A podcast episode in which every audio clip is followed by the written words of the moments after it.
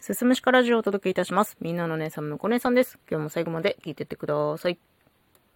まあ、ちょっと連日でポケモンの話することになっているんですけれども、何度もね、話してきたポケモンビーダル及び進化前のビッパが好きすぎて、これはもう私は任天堂スイッチを買ってですね、今流行りのポケモンアルセウスをプレイすべきではないのかって思ったんですよ。でも、まあ、実際考えると、やり込む時間ないし、何よりね、バトルに全然興味がない。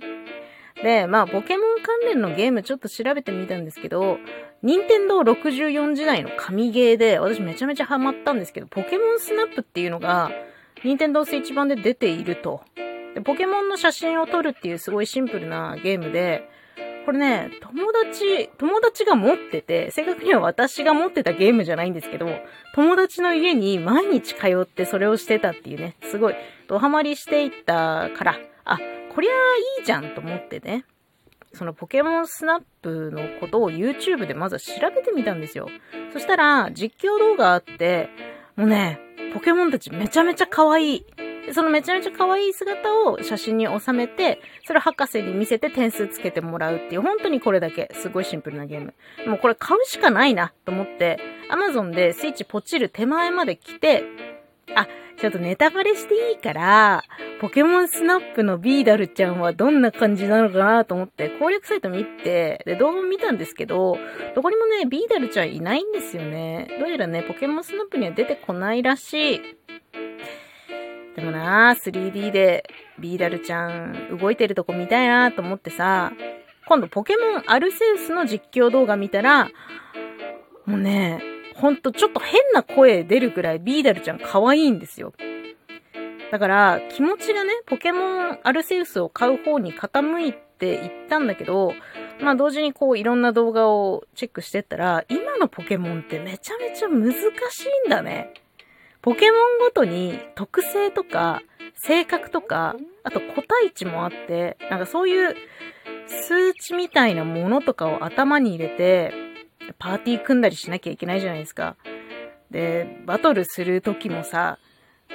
このポケモンは何タイプと何タイプで、こういう特性があって、で、相手のポケモンは何タイプと何タイプで、ほんちゃかほんちゃかみたいなことを考えて戦わなきゃいけない。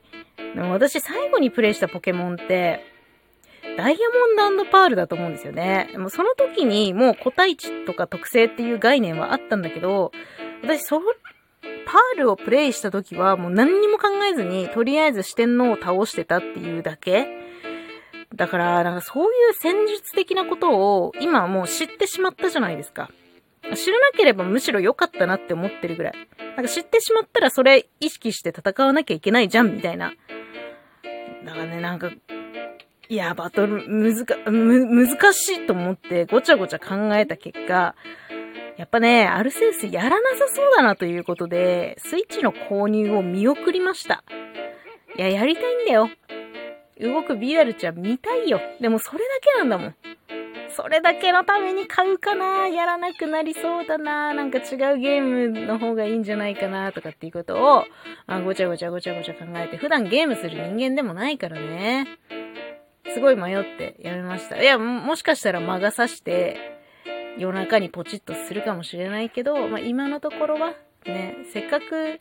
ゲームやるならね、バトルとかでね、こう戦って、ポケモンたちを育ててみたいなこともやっていかなきゃいけないから、でもな、なんかいろいろ考えるのしんどいなって、ちょっと現実逃避してね、やめたんですよ。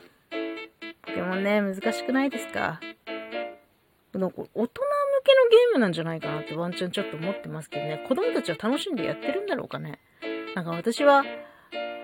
プレイ動画を見てるぐらいがちょうどいいのかもしれないですね。